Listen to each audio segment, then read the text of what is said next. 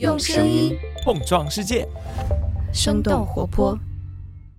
欢迎收听《商业外讲》，我是杨轩，让我们一起来向世界多问几个为什么。在这个快速变化、信息爆炸的世界，挑选你不容错过的商业现象，了解以不变应万变的本质逻辑。嗨，欢迎收听这一期的商业外讲，我是杨轩，一个观察人类在风口里反复横跳的主编。这期邀请到的嘉宾呢是三顿半的创始人吴俊。三顿半的小罐子咖啡粉啊，在天猫的冲调饮品的这个类目里面，已经连续五年排名第一了。那他搞一次电商大促呢，就能卖上亿的销售额。那在新消费的投资的赛道里，这也是一个非常火热的项目。这是我们目前能够看到的结果。但我觉得最好奇的是吴俊和三顿半的故事是怎么开始的？因为最开始呢，吴俊就是一个一两年就要换一次工作的北漂。干的是很时髦，但是也很苦逼的广告行业。那干了七八年之后呢，他就回到家乡，跟几个哥们儿开了一家咖啡馆。这就是他故事的开始。虽然当时在长沙开咖啡馆也是蛮新潮的，但是最开始也是没有风口、没有融资、没有背景。他看起来就像是我们身边那种有点想法的朋友，折腾了一个有点新潮、有点文艺的小生意。那吴军是怎么从折腾一个小生意一路走到今天的？这是我想请他讲述的故事。我们就先从一切最开始的开始聊起。我看你之前聊你是零八年从北京走的，对对，零零年去的，应该算最早逃离北上广那些人是吗？背景不是逃离北上广哈，背景就是要去一个新的地方，找一种新的状态。就七年嘛，我一直觉得。七年是一个非常重要的阶段，我大部分的人生的很多的阶段都是按七年划分的。我大概是在三十来岁的时候，有一种非常强烈的想要做点什么很实际的东西的冲动。嗯，但是非常不幸，在那个年纪吧，换了个工作，新的工作挑战比较大。那你是通过换工作嘛？我是希望通过换一个城市嘛，因为我换工作换的比较多，我觉得换工作对我的那个刺激已经。我已经免疫了。我看你当年是差不多一年换个工作，一两年吧，但我都还在一个大的行业中间。你没有觉得说，哎，我要有个规划，比如说我要把这个行业的所有岗位都干一遍，不是这种有规划的那种吗？我不是一个很有规划的人。你与其讲是规划，你不如说就是好奇心。干文案策划到创意，那你想不想知道市场是怎么回事？你交付那些东西到哪里去了？那些人是怎么营销你的？是怎么市场上面怎么销售你的？跟用户怎么达成交易的？之前做的那些想法，他是被那些导演怎么折腾了？电台比较兴盛的时候嘛，印刷是一件什么回事？情你就对制作行业会感兴趣。综艺娱乐好像也是一种新的沟通的方式和语言。韩国综艺的影响，然后湖南广电也是比较强的。你也想说这种综艺的沟通的方式？会带来一种什么新的变化吗？就你就很好奇每一个链条下面的一个环节是什么？你觉得你干了七八年广告之后，你觉得自己会做产品了吗？没有想过，在我年轻的时候，只是觉得我很多的想法超过了同批次的这些人，我觉得他们不太理解我了，我的很多东西别人不是很能接受了。我觉得我自己有很多好的一些策略啊，好的一些想法，我想要去落地，但是得不到很多的支持。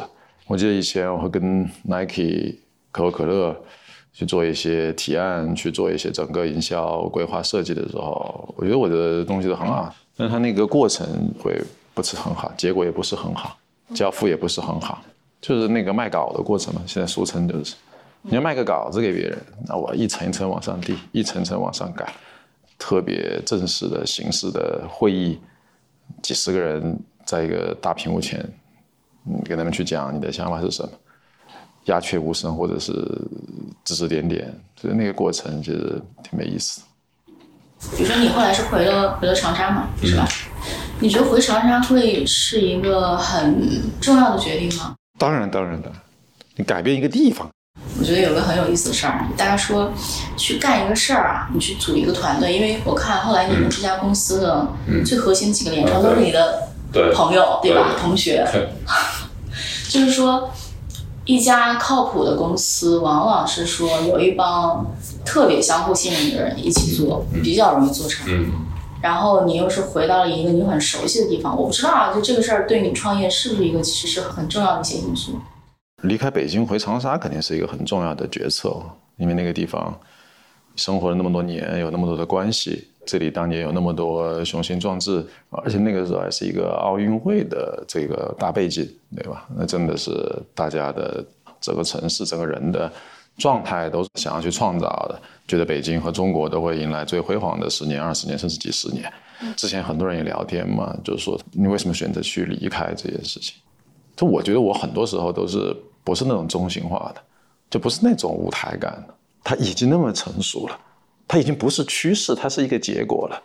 这个时候，可能下一个方向会更有探索感和价值感，因为那个能量密度太大了。你在中间能去做的事情，要么你就在早五年的时候把这一切东西都实现，在那个时候你是非常强势的一个能量，或者你非常强能量的状态。但是它已经是一个中心化了，已经是一个火热状态中间，你其实在这个中间这是个边缘化的。我那时候在北广传媒嘛，做电视台。它当然跟北京奥运都有连接，那个时候谁跟奥运会没有连接呢，对吧？而我的连接在中间是扮演一个很重要的角色嘛？我觉得有我没我真的没有什么关系，一点都没有什么关系。好像那个北京奥运那个状态是一个结果了，也是你这七年八年的一个交代了。但是回到你刚才讲的问题，就是回长沙去创业做一个公司，但我们那个时候真的是没有想它是个公司，就那个时候对公司的理解仅仅是注册一个单位。对吧？就注册一个我们叫做万物文化传播有限公司，对吧？就是公司就是名字要大，它要去工商完成注册，大家要形式上的去成为的这什么法人也好，那只是你真的是对公司的理解全是法律流程，全是盖章签字，全是缴款。那个时候的公司的理解就是这么简单，他不会去想是公司，他更多是一个团伙，找几个人，因为你能力有限，或者你这件事情不可能一个人把它干了。再一个就是你也一个人干这件事情没有意思的呀。因为我从小就踢球嘛，你不管是五人制的、七人制的、十一人制的，你这个踢球，你一个人踢有什么意思？对这个门框怎么踢？你踢成罗纳尔多的脚吧，你也没什么意思，还得要去跟人一起配合，一起完成。对，因为我确实我直觉就觉得说，你跟朋友一块干一个事儿，你想想就很兴奋。但是如果你你仅仅是我我要干个事儿，然后我完全陌生，从市场上我去招人，招一批人，然后咱干一点挣点钱，就对吧？你就觉得这差点意思。对啊。这些朋友都那都是我们踢球的，对吧？你像玉超以前是踢中场的，我踢前锋的，后来是他还踢中场，我踢到后卫，再踢到守门员，因为体力越来越不行了，对吧？然 后就跟不上了，就往后面去走，都一起配合。那个王练，我们大学篮球队的，这三井寿的这种预设，只在外面投三分球的，你知道吗？抢篮板啊什么的，全是我来干，你知道吗？大家都有很多的配合默契，他已经形成了一个既定的思维。就是你干一件事情，肯定是找这个跟你配合最熟悉的人。再一个，你平常中间聊天的时候，从很不着边际。到逐渐的变得实际，从一个我们干一个什么样的那种，恨不得就苹果那种、微软那种大的公司，对吧？或者是特牛的服装设计什么之类的，就看到什么就想什么啊。游戏公司聊了很多，想做游戏公司或者什么，最后面是在咖啡馆。哎，你们就是有没有担心过说，哎，朋友在一起干，但是闹掰了这个事儿？因为就是这么多年实际干下来，会存在说朋友在一起干闹掰了这个事儿吗？那太多了，但是他不是所谓职业上的、事业上的做事情上面的闹掰，那是纯粹你踢球上面的，你传这个球太屁了，你这一场他太摸鱼了，对吧？太划水了，大家就骂骂一顿，输了球互相抱怨。所以当年去在长沙开咖啡馆是非常深思熟虑的决策嘛，就是像你刚讲的，就想了很多。他不是说深思熟虑，他的能力想不到那么深思熟虑，但他是一个长时间的决策。咖啡馆是零八年开始盖的，实际上从零七年的夏天吧，其实就已经在讨论这件事情。它是个餐厅还是个咖啡馆？它是一个纯咖啡馆还是有酒吧的性质？它在哪里？它多大面积？大家投资多少？中间谁是什么股东？占多少股份？其实这些东西都想了大概差不多也有小大半年的时间。我是十二月份回去去找铺面的，他们不太给力，他们在长沙不太给力。在北京嘛，我还属于一种就是远程指挥的状态嘛。啊，今天那个有什么负面消息啊？然后说没有啊。那过了两天说一个铺面，我说这不行，对吧？这肯定不行。然后后来我想说，我就请了个假，大概我是十二月底吧，骑个自行车在长沙街头去找这个铺面。我说找门面这件事情太重要，每人骑了可能一个多月吧，然后就找到了一个铺面。然后过年刚好那一年是应该是历史上最。长的冰冻期吧，零八年的冬天的那个雪灾嘛，所以到二月份开始跟人聊租金啊各方面的问题啊，想要拿下那个地方还挺难的，要说服别人什么之类的。三月份定下来，四月份开始装修。嗯，哎，所以就是咖啡馆是当时你最想做的事儿之一吧，最想做的事情之一。我肯定想做很多很多的事情。我我说了，我们最开最开始很想做一个游戏公司，从小就喜欢玩游戏，然后我非常非常喜欢像任天堂那样的公司。那你能力不允许啊，这个还是很现实一点，你做不了这件事情啊。很多事情，我觉得我还是我我所以讲，我还是什么事情是你你想做的、要做的和能做的，你是要统一的，否则你做不了。那咖啡是我觉得是是这三个是能统一的。我想讲说，开咖啡馆最好的时间是。十年前，但其次呢，就是现在，我是建议大家就是去开咖啡馆，是为什么呢？就是当你一砖一瓦的把那个空间建设起来，把里面的通过硬装软装把这个环境做好，通过你的设备产品把这个交付做出去，通过你日复一日的经营和用户去沟通，你会发现，即便它是一个小小的咖啡馆，但它仍然是一个迷你的世界。当你能把这套东西的组织起来的时候，你的信心是远大过于你去一个提案中间让可口可乐的高层对你进行肯定，或者是部分的肯定的那种成就感。我是觉得那个非常的真实。做咖啡馆，哪怕他再小，它是也算是一整门生意，对吧？当然，当然，它是一个说的是个迷你的系统嘛。你把这个一整盘的一个线下咖啡馆的这个生意做下来之后，你对做生意这个事儿的认识跟你以前会有不一样吗？你承担责任呢？承担所有的责任呢？你对账面上的钱，你非常的关注呀。你对今天做了多少生意，非常的关注。你会把所有的主观都用客观去衡量，因为你客观的存在在那里。你一天要做三千块钱才能保本，今天两千五块钱，你就会走上街头，你就会说，你就会去眺望那有没有人过来，对吧？今天有没有人，还是你就可以打电话给朋友说，今天晚上你得过来，开瓶红酒啊！我不今天我这生意完成不了啊，可能你就会干这种事情啊。哎，那你可能干酒馆也合适。我们有个前同事，然后他有个朋友在北京开了酒馆，呃，酒馆生意特别好。我觉得他们的特色就是朋友多了。对，这是小生意体量的特征嘛。郭德纲讲相声的时候有讲嘛，一百五十个人的剧场其实是容易的，因为你一个人 要是有十个朋友，十个朋友，十五个小团体就一百五十个朋友，这一百五十个朋友里面三十天去摊一下，可能一个星期来一次就能把这件事情给撑成了。但是你要做大的，就三千个人的剧场。八千个人剧场就比较难了，就可能考虑要整体的就要规模化就比较难了。嗯，哎，而且我记得你曾经考虑过说要不要咖啡馆多开几家，后来觉得说还是不要了，因为你觉得这是一个非常个体化的生意。就是能力的问题嘛，多开几家对我来讲的话，组织力上面挑战太大了。今天用我们今天的商业的语言就是这个意思，就是组织力撑不了，撑不了你开成连锁的。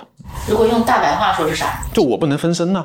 就是我把它串起来的呀，我的分身能做这个店，我的分身能做这个店，我分身能做这个店就可以了。今天我们叫主理人嘛，或者叫店长嘛，至少你得。但我们那个时候没有，我们没有去重视这个组织力，没有去招那么多人。我们招的大部分都是哇，我好喜欢这些咖啡馆，我到你这做三个月，不要钱。我想不要钱，挺好，只要你不要钱，都好商量，对吧？然后都是那种逻辑，所以他就没有培养。认识非常多有意思的人，拿去冲冲，但是最后没有留下能帮我们再开下一个店的人，下下一个店的人。所以就是说，如果换成你今天要去做一个咖啡连锁的生意，可能最重要的是说，咱们把这个店长体系培养起来。对，就是组织力非常重要。所谓连锁也好，或者什么，它就是一个规模化的路径嘛。这个规模化的路径中间，它就不是完全的基于你的差异化的选择、差异化的体验的塑造了，它得要去复制这件事情。这个时候。你有再好的产品，你没有组织力做保障，它就很难了。我以前听人说过有一句话，我印象特别深。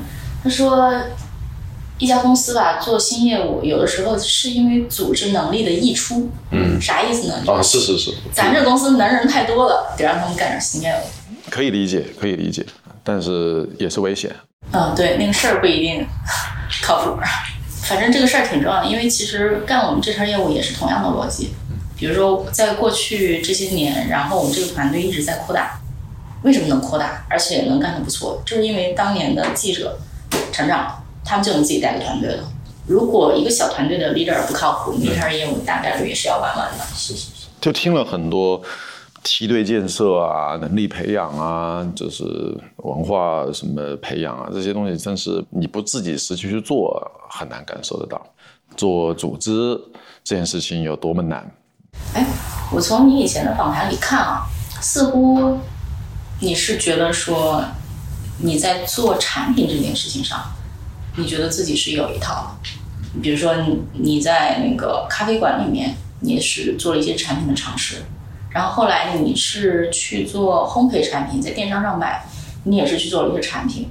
这个能力是说你从做广告公司的时候就带来的，还是说你这个在实践中中自己摸索出什么东西？当年我其实是没有太思考这些事情，想做产品东西，我还是都是好奇。我觉得我是一个喜欢解决问题的人，我是觉得它有问题，或者它有不够好，它还有一些空间把它变得更好。我是一个比较指手画脚的人。我记得我跟王炼在读大学的时候，对面有一个饭店做的那个鱼啊，我觉得还可以，但是它它确实可以变得更好，因为我们是鱼米之乡出来的，你知道？然后呢，我们就会跟那个厨师讲，我建议你这条鱼这么做，这么做，这么做。其实我们两个人都不下厨的，但我们就告诉他说，我建议你这么做，这么这么做才能做好。厨师他真的是这么做的，因为那个环境挺好的，你经常去吃嘛，你可是他老顾客嘛。你要是第一次去就被那么撵出来了，对吧？那你跟他已经熟了，你就跟他讲这么做，他后来就这么做。至少对我们，我他是这么做的，所以我就可以，哎，确实可以长期吃到一条更好吃的鱼。就类似这样的事情，我会经常去做。我觉得它不够好，我就会说出来。有时候会招人烦啊，招人厌，但是我自己的工作中间也是这样子。我觉得这个产品不太好，这个服务不太好，我就把它改进。这种改善产品的冲动，大部分都会成功吗？不一定都是成功或者是不成功哈，因为它很难定义这个成功到底是什么。因为刚才讲那条鱼改造，你说这个这个鱼就成功了吗？一我也没有关注它成不成功，我只是关注它的这个交付确实变得更好了，这是第一个。第二个呢，我是觉得如果在多年的广告生涯中间对我有帮助呢，就是第一个我看过太多好的产品，你确实知道什么东西是好的，这件事情很重要。你看过那么多好的品牌，那么多好的产品，所以这些东西它让你打开了眼界，所以你才会说，我觉得它不够好，所以我才会说想要去把它改进，因为有一个好的东西在那边摆着。就是特别粗浅的对产品的理解，可能大家会说什么，找到一个 product market fit 特别重要，就是我找到一个市场需要的产品，然后有一个什么清晰的卖点，这个事儿特别重要。哎，就是这么简单吗？当然，因为我没有做过产品啊，我只能搬一些这种看起来好像挺有道理的说法来请教一下你。这是一种很常见的试图用方法论去。定义产品的一种方式，它它会对很多人都有帮助，它会让很多人找到做产品上手的方法，但它肯定不是做产品的最终极的那个奥义是什么？其实我觉得那个不是，就是我就从市场上面，从数据上面找到一个做某种产品的可能性，然后大家集中去把它做好。因为这种事情在那个年代信息没有那么的发达的情况下面。是有效的。刚才你讲这些东西，可能在互联网上面，在公众号里面大量的文章，都不要说书店里面有大量的书籍，它已经成为一种共识的时候，它就不太可能成为做出一个好产品的方法了。就是它太过于中心化了，所有人都会往这边去走。我前两天聊一个新消费品的创始人，我们聊天的时候，大概说他想做一些可能茶饮料的生意。可能对一些风味的判断，就是现在当下年轻人最喜欢的风味是什么？和我再早前聊的另外一个新消费品的创始人，他们两个要做的事情几乎都是一样的。就大家都会说，哦，我觉得这个市场判断出来，我们要做这个茶的饮料。现在年轻人都喝这种茶的饮料，你看农夫山泉的素质多么多么多么好，怎么怎么怎么样。然后呢，我们现在调查了，大家都喜欢这个什么什么风味，我不太好说具体的风味，什么什么风味，这个应该是下一个的趋势。我希望说，你也是趋势，你也是趋势。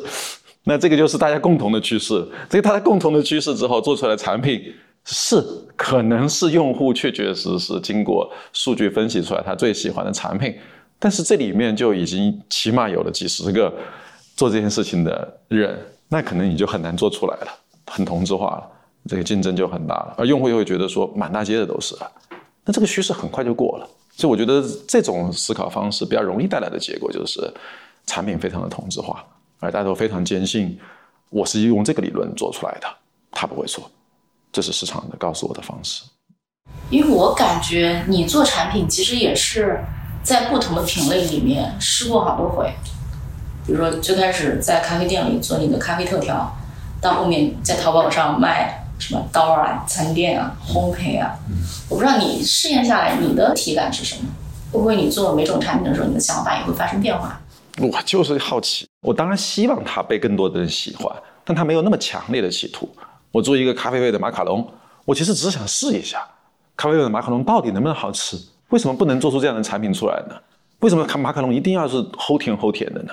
要说长沙 style 的马卡龙，我能不能做出来嘛？我就这种很简单的想法。但是呢，有一帮朋友，有一帮一起创业的，他愿意支持这个想法，他也觉得很有趣，那就去做呗。做完了之后就开始找人去试呗，然后说不好吃，不好卖，不好卖就换下一个，下个来一份巧克力。巧克力，咱能不能有一些新的方式方法，让你觉得好吃？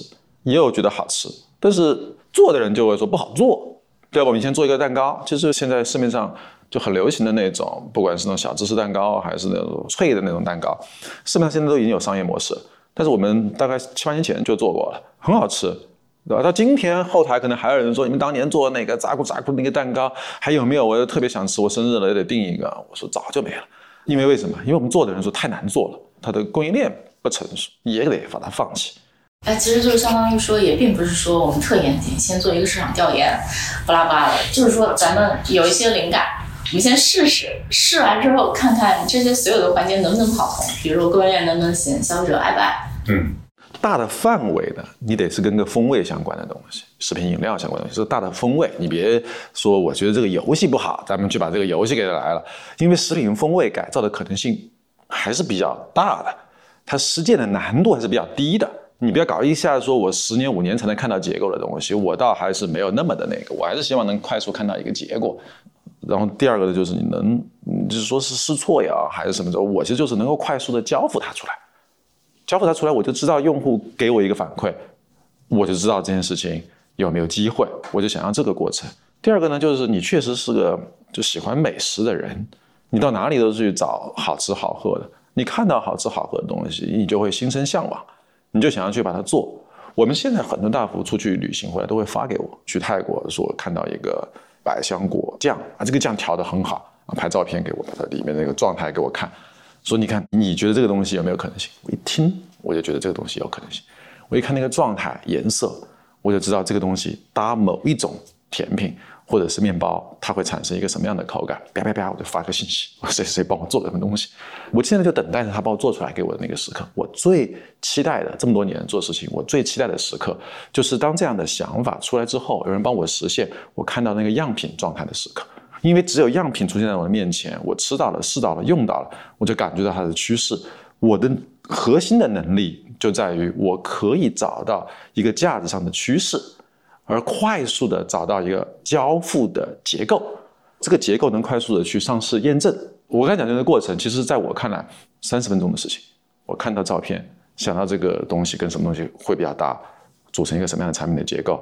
大概用一种什么样的包装和一种什么价格，在哪个场景中间交给什么样的用户，然后我大概需要多少的用户的量，比方说是三百个、五百个，我就能判断它能不能构成一个产品的体系。而这个产品的体系如果 OK，我试到样品的那个过程中间，如果它是 OK 的，我知道这个体系它能不能成为下一个别的酱打这个东西的一个序列，这个序列它能不能构成一个商业模式，在一个什么样的场景中去交付，这就是可能性。那你这判断能力有点强啊，有点像个超级大脑。你的这个这个判断能力是怎么练出来的？就刚才讲的一通的折腾嘛，量变产生质变嘛，创意不是旧元素的新组合吗？你无非就是在里面不停的组合嘛，你的样本量、你的元素足够的多，你在里面找到组合的可能性就足够的多嘛。不是一定要变成一个数据库把它记下来，或者什么，也有用数据库的方法。它把风味的体系做成一个大的数据库，它把实现的路径做成了一个，也是一个这样的行为库。那么这个数据库和这行为库中间做各种的比对。我只是我可能不需要用这个方式，我就能从我的脑子里面找到这个感觉。对你可能是那个什么人格测试里那个 P 小的，就那个随意派的，还有一些人是非常有计划性的。对他们可能效率会更高一些，我可能就要花这么长时间去做这些事情。因为我也是那个随意派的，我知道有的时候我就是一拍脑门儿啊，就说应该按这个方向走。嗯嗯嗯，比如这个选题应该按这个方向走。你问我为什么，我要反一会儿。直觉力嘛。看拍这个脑门的这个直觉力的准的怎么样？大家都可以拍，但你拍的是脑门的关键的部位，就说明你的直觉力是比较准的。呃，其实就是干点都长了。嗯嗯嗯嗯。然后一般来讲，能够想到一个效果好且可行的方案。是是是，你有很多人做事，你觉得他很流畅，他这个过程是很体系化的一个思考，你就找不到他的这个思考中间的明显的这种盲点或者硬伤。他是可以完成一个小小的闭环的。你是在某个方向上，然后这个判断能力特别强，食品饮料这个领域吗？还是说，哎，这个能力，比如说复用到其他地方也可以？因为我知道你做过一些器具类的产品，烘焙套装啥的。我觉得食品饮料啊，就饮食风味都是小东西、小世界、小工具、小产品，都是个小世界，逻辑是通用的。一个是价值的洞察嘛，一个是价值的转化嘛，价值的争议嘛，其实就是三个东西把你。穿起来，那小事件里面，基本上你的能力可以去复用，可以 hold 得住，没什么太多问题。我能不能这么理解？因为从你开咖啡店，然后做咖啡店特调，再到你去做那种淘宝上的烘焙产品，再到后来做三分半，因为实话讲，我觉得速溶是个大市场。嗯，速溶是个很大的市场，跟什么烘焙产品这个市场的规模不可同日而语。嗯，嗯。当然，这是事后诸葛亮。但是你能找到这东西，其实是不是相当于说有些随机的成分，有些运气的成分？但是这个关键点是不是在于说你试的足够多？它是能力的增长。你其实看起来是这么多年做的不同的事件，它其实整体上面还是你对这件事情的控制力，呃，逐渐是增长的。你能 hold 得住那么大的盘子，那这个机会到你的时候，你才能把它兑现。我印象中好像是你在做这个三顿半的小罐子之前试了咖啡的好多形态。对。你在做这些尝试的时候，当时你的能力有发生什么增长吗？产品力会更强。咖啡店的时候，就是还是一个统筹力嘛，调度力，我不知道怎么形容。呃，反正你就是找很多的产品，把它组合成一个 package，这个 package 中间再重新给它包装啊，更多是在包装层面上面把它去销售出去。然后因为有些小的物件确确实实买别人的，我觉得太贵了，太不划算了，还不如自己去做。然后小规模的量也到了，可以做到一个小批量定制的过程了。整体上它的产品的创新力啊还是不够的。咖啡不管是做那个迷你的挂耳咖啡的手冲壶，还是做后面的滤泡袋，其实它的产品力是比之前是要更强的。以前我们还是在市面上已有的产品的更好的解决方案。而后面我们做的是市面上都没有的这样的产品的纯创新的解决方案，这个两个中间还是差的比较远。就是说，以前是找一些原料兑在一起，然后到你做那些，比如滤泡袋，你就是要去工厂。对对，所以它以前它是一个效率的解决方案嘛。这把面包刀在别的地方卖要一百多块钱进货价，但我自己到工厂去做做一把面包刀，我可能觉得我成本只二十块钱。对吧？我就用三零四全不锈钢，对吧？硅胶抽柄等等等等，人体工学，那都用上二十多块钱。那我为什么要去他那边进一百八十块钱的那把刀呢？而且我还可以做的更好的定制，更适配我的这个场景，更符合我的整体的风格。但它仍然是一把刀，一把面包刀，它是已有产品的更有效率的解决方案，或者叫做性价比啊，多快好省啊，就这种解决方案。但是冷萃滤泡袋或者奶萃滤泡袋。这个绿泡咖啡的这些形式，它可能是个当然是个非常小的微创新，但它也是一个市面上没有的这种形态，是我们第一次把一个没有过的咖啡的冲煮的方式，要带给中国的咖啡的用户。这个时候，你很重要的东西就不是告诉他一个客观的我更便宜。怎么样，而是你要不要用这个新的咖啡的方式来进行重组。这个时候你要沟通更多的用户，你要构建这样的一个场景，这个能力和我刚才讲的多快好省这个能力、效率化方案的能力是差别比较大的。就是创造一个东西，创造一个新品类，这个能力是一个完全上一个台阶的能力。创造一个新的场景，场景，你创造一个产品也不难，你把这个产品做出来，拍个照片。摆在网上说你们来买吧，这是最新的这种冷萃滤泡咖啡。你只要在冰箱中间拿瓶水泡着，对吧？八个小时，头天晚上泡，第二天早上就能喝到一杯冰鲜冷萃的咖啡。这件事情也不是很难，但是关键是你得要有这么多买你的这个产品啊，他要愿意花。那个时候我们是六十九块钱八袋，那也不便宜了。然后你要用这个方式、这个包装、这个形式，让那么多的人都接受这件事情，你还得要有一点的品牌感。对吧？产品感之后，你的品牌感、你的传播力，你还有沟通能力等等等等，它就更复合一些了。嗯，我记得什么刷那种社交媒体的时候，也会看到有些咖啡师说：“哎，我这个冷萃的这个咖啡我怎么做？”然后我有个视频，然后其实我，然后回去你自己就能做。但是你看，把咖啡粉放进一个袋儿里，然后你泡到冷水里，然后放一晚上，这事儿看起来好像也不太难，是不是？就是说它本身这个产品的竞争壁垒是不高的。对啊。那要竞争壁垒高，能轮到我们几个人就把它干完了？那肯定你就这么几个人，就这么点经验，你就把这件事情做成了，能有多高的壁垒啊？它就是一个创意嘛，一个 ideal，对 ideal 没有什么壁垒。从比如说冷萃咖啡袋到说做出三顿半的这个小罐子，这个中间的 gap 是在哪里？因为我现在想想，我们事后诸葛亮去想，就觉得这个产品还是挺特别的。嗯，我觉得它好像是在。一个大众特别有需求的场景里面，又找到了一个 niche market。就比如说，就是速溶这个东西，就精品咖啡速溶，当时雀巢也不做，嗯，但是好像中国就好像到了这个，也有人能消费，就是这都事后事后诸葛亮在看。但你们是就在市场上没有这个东西的时候，你们是怎么找到这个东西的呢？我不是那个说市场上面我们判断出来了精品咖啡速溶化是一个趋势，就刚才那个就是，然后呢，它可能会形成一个几百亿的市场规模，可能在三五年之后有什么样的用户画像会去买这个产品，我们确实没有进行这样的思考。虽然我是学这个东西，但我不太习惯用这种思考的方式，我也不喜欢用这种思考的方式。这种思考的方式确实是会让这种微小的创新的可能性变低。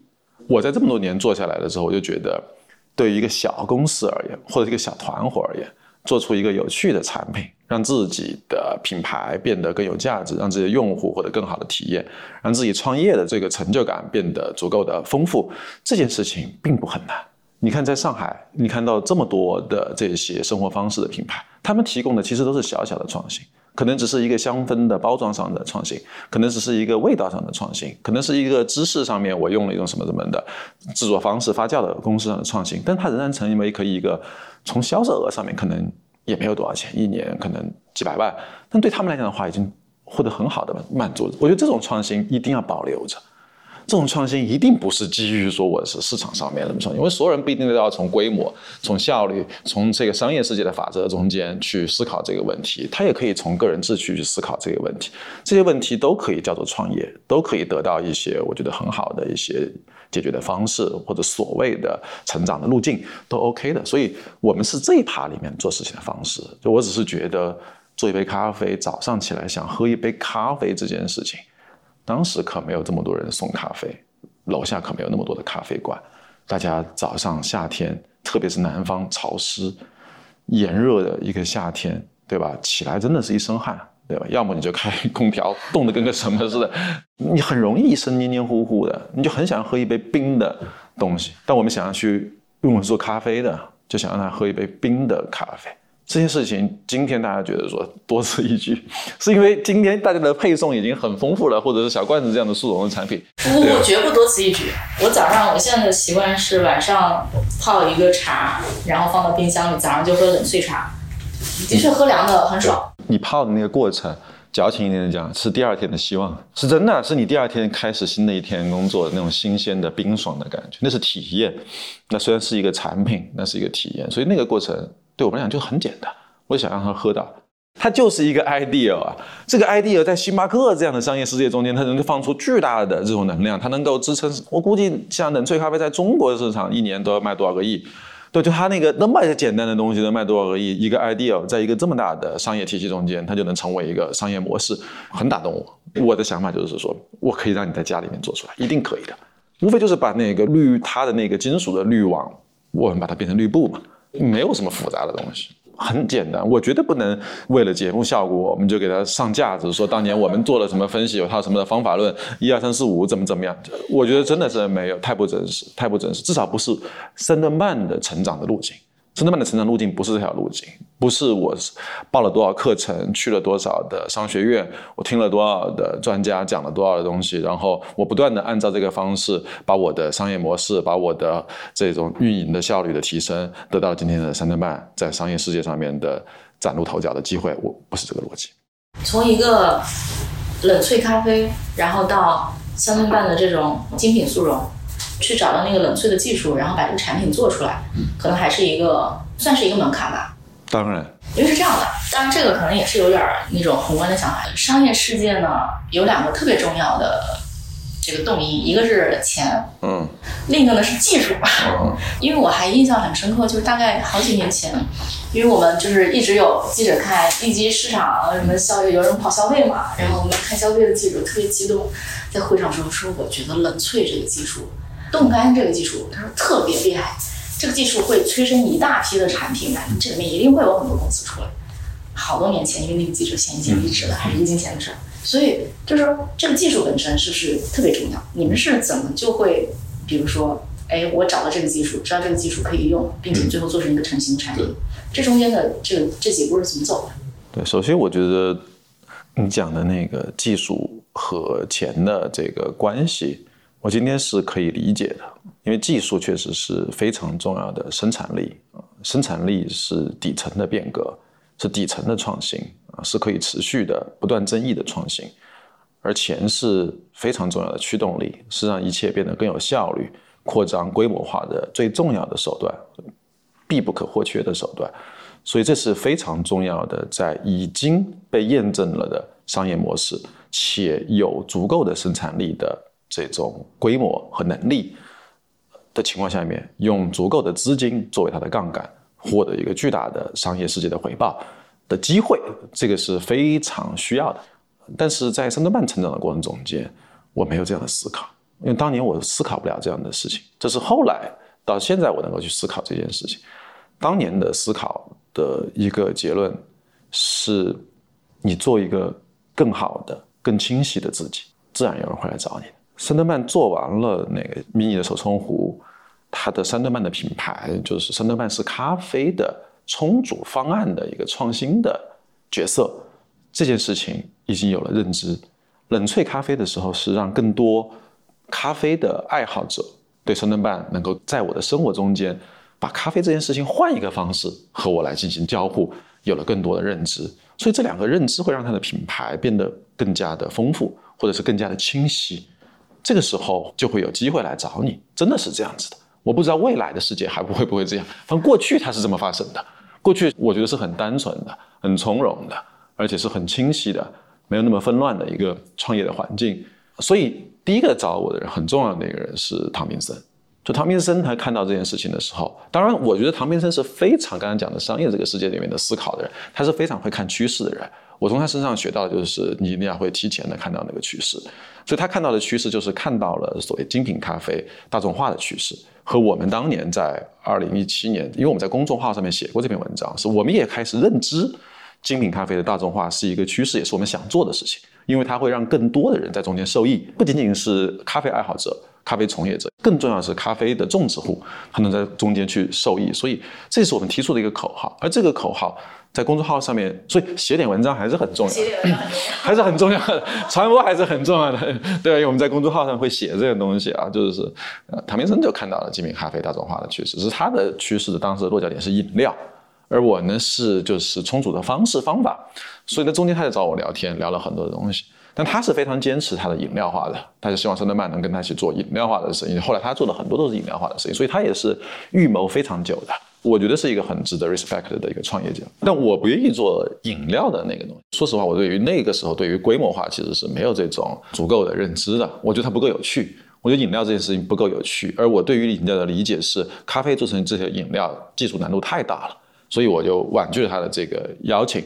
但是他呢是一个非常大方的人，他又告诉我说，我非常理解你们不做这个饮料化的，但是你可以做速溶，而做速溶是我判断出来的一个趋势。所以唐明生是个非常大方的人，没有跟我利益的任何的关系的情况下面，他仍然给我讲了一个这样的一个事情。所以这个事情呢，我也不感兴趣。我那个时候是一个，虽然我要做精品咖啡的大众化，但我本身是精品咖啡的这个背景出身的，我对于速溶是天然排斥的。所以他在讲速溶的时候，我一点都不在意，因为他跟我讲速溶的时候，也是也是栩栩如生的跟我讲了一个巨大的 巨大的商业世界的构想，你知道吗？我对这种中心化的东西，我说说实话，这种规模化的东西，我是很很排斥的。在二零一七年，我是不是很有感觉的？我是非常感谢他，他愿意跟我讲这些事情。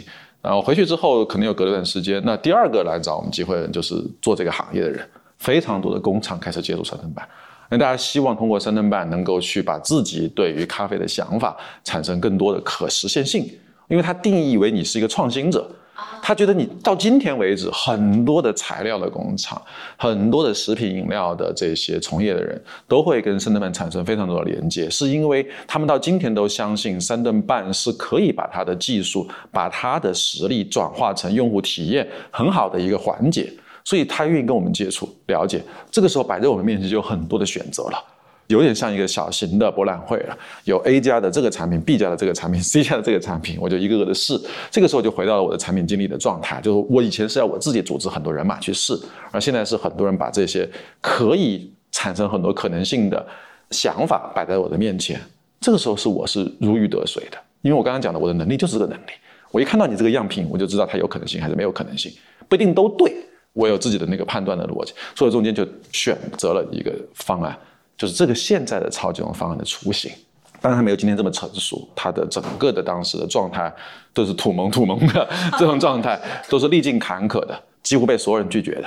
就今天你们看到的市面上那么多做小罐子、做超级绒，他们叫冻干粉这种产品的玩家，当年应该都拒绝过这个产品。它其实很早就有了。我会负责任跟你讲，在上海，在中国，在全世界范围，可能性能成为一个新的商业模式的产品，在不为人知的角落里面非常的多。只要你足够的有耐心、有细心，你有判断力，你能找到非常多的产品，成就一个我不敢说上百亿或者是百年的公司，但是获得一种创业的成就感，让一个小的团队过上比较好的生活，实现比较好的愿景，这样的产品的可能性解决方案非常的多。你多去那些展览会、博览会，你多在全世界跑跑，你会发现有很多很多这样的产品，只是确实是很少有人能够找到中间的价值的转化的方式。这是做广告、做创意给我们打下一个很重要的基础，就是商业世界的可能性是非常的多的。这所谓商业世界成功的路径是非常多的，因为你看过那么多优秀的品牌。全世界那么多优秀的品牌，他们用不同的方案去解决了这些问题。你会相信那个可能性，你不会只有一个方法，说是这是谁谁谁大师跟我讲的方法，那是谁谁谁跟我讲的定位理论，那是谁谁跟我讲的东西，它不是这个逻辑的。因为那些东西是营销的路径教给你的方式方法，但是你看到的是品牌人对这件事情的思考的成长的路径，所以你知道那个可能性，你不会放过那些可能性，你不会只用单一的思维或者二元论去思考一个事情应该这样做，不应该那样去做。所以在这个过程中间，我们找到那个机会中间，我们知道它的可能性的时候，我的兴奋的状态和我能够调动的资源，就远比我在做烘焙的时代、做咖啡馆的时代来的更丰足了。所以这个时候，我有很多很多的方式，我有足够的信心，而且我关键是我有足够的感染力，让他相信按我这样的方式去改造，他能成为一个更好的产品。这件事情非常重要，因为你要知道，虽然他们也是个小的团队，提出了一个他们认为一个很不错的解决方案，但是所有的小团队都是有作品感的，都是有执念的，都是觉得说我得按这样子走，否则他就妥协了，他很早就妥协了。那些拒绝他的人。他就可能说：“那行行行，我按这个成本给你吧，或者我按你这个方式交付吧，或者我怎么怎么样吧。”但他们没有，但是诺曼可以说服他们，用这样的方式去做，把这个产品首先再放一年，就这件事情他们就很难接受，因为已经被人拒绝了两年，现在你还要告诉我还要放一年，我三年白干了，对吧？我没有钱，我没有资金了，那怎么解决？那好歹我们那个时候是赚钱，所以你告诉我钱重不重要？当你有技术力的时候，小钱也是钱呀，小钱也能够帮一家公司再多做一年呢。所以我毫不犹豫把我赚到的钱放到那家公司中间。我说这一年你们不用担心，我们来做一个更牛逼的产品。哎，从那个土萌土萌的被很多人拒绝的产品，到说你放钱进去说我们再做一年，这中间他从那个土萌产品到最后，他他土萌的时候他缺的是什么呀？它没有转化，价值的诞生就是从价值洞察、价值转化、价值争议这三个过程中间要去实现。你没有那个转化的过程，你是没有产品感的。后来我讲叫做结构，就是你是没有一个结构来支撑你这个产品本身的价值。精品咖啡能被速溶化，是我对这个产品最大的洞察。就我知道这个产品一定会有好的市场，但是它当时呈现的形态不是我们今天看到的这个形态，这种粉末的状态和这种固体状态都不是这样子，它是一种另外的一种很奇怪的、很拧巴的姿态存在的。结构界面是非常的重要的原因就是你的产品的价值是被掩埋的。就乔布斯也是这个逻辑啊，乔布斯他的鼠标的逻辑不就这个逻辑吗？你一个鼠标在施乐打印机上面的存在，是它的施乐打印机中间结构的一个部分，它只是一个非常工具化的东西。因为像雀巢他们的那种速溶都是一粒儿粒儿，嗯，是说这个形态不 OK 吗？一粒儿粒儿这是冻干呐，这个大颗粒就是冻干技术啊，但是它只是一个非常初级的冻干技术，所以它无法实现风味，它无法叫精品咖啡，是因为这个技术只能支持到。最简单的商业咖啡，比方说罗布斯塔的豆或者是很便宜的豆子，因为它风味表现的这个带宽是有限的，所以它只能做到这个样子。因为我是精品咖啡出身的，所以我知道精品咖啡是一个非常世界观的体系，是个非常大的体系。它不是精品协会提出的体系，它是风味世界赋予它的体系。这个体系可玩的东西可太多了。打开了精品速文化的大门的时候，你是打开了一种咖啡风味世界的大门。这个东西对我来讲的话，当然我愿意赌上我所有的东西，我愿意赌上时间，我愿意赌上我所有的收益去做这件事情。但我一定要让它是一个全新的状态的存在，而不能是大颗粒，对吧？他当也做过呀，大颗粒的状态，掺杂了各种咖啡粉的状态，就 V R 那种状态，或者是带泡的状态，它那种提案五花八门。但就没有今天我们看到的这个状态。粉末是为了快速溶解吗？还是说这个关键点就是你刚讲的，在于风味？在于风味。呃，快速溶解是技术手段，这个技术不能代表你产品的体验的全部。我觉得这是用户沟通中间广告给你一个很重要的东西，我们叫做广告学中叫 button。这个按钮是能够让我愿意去打开对这个产品的体验的第一步。就如果你跟他讲说这是一杯很有风味的速溶咖啡，那这件事情就不叫按钮，因为我打不开，因为我听到速溶我就关闭了这个通话的窗口，我就不会跟你对话了。但是我展现的是一个咖啡在冰水中间迅速溶解的状态，而且它有一种视觉的美感，这叫做按钮。这个按钮会让你说，哎，这件事情怎么发生的？因为我以前没有看过这个状态，这是一个全新的信息。人类对新信息的接收肯定是主动的，肯定是有反馈的。对旧信息它肯定是排斥的，所以你一定要找到那个新的元素。所以我们当时为了推这个产品，最大的视觉符号就是速溶状态的粉末在冰水中间，像冰川流动的这些液体一样，在里面进行消融，所以叫三秒的即溶。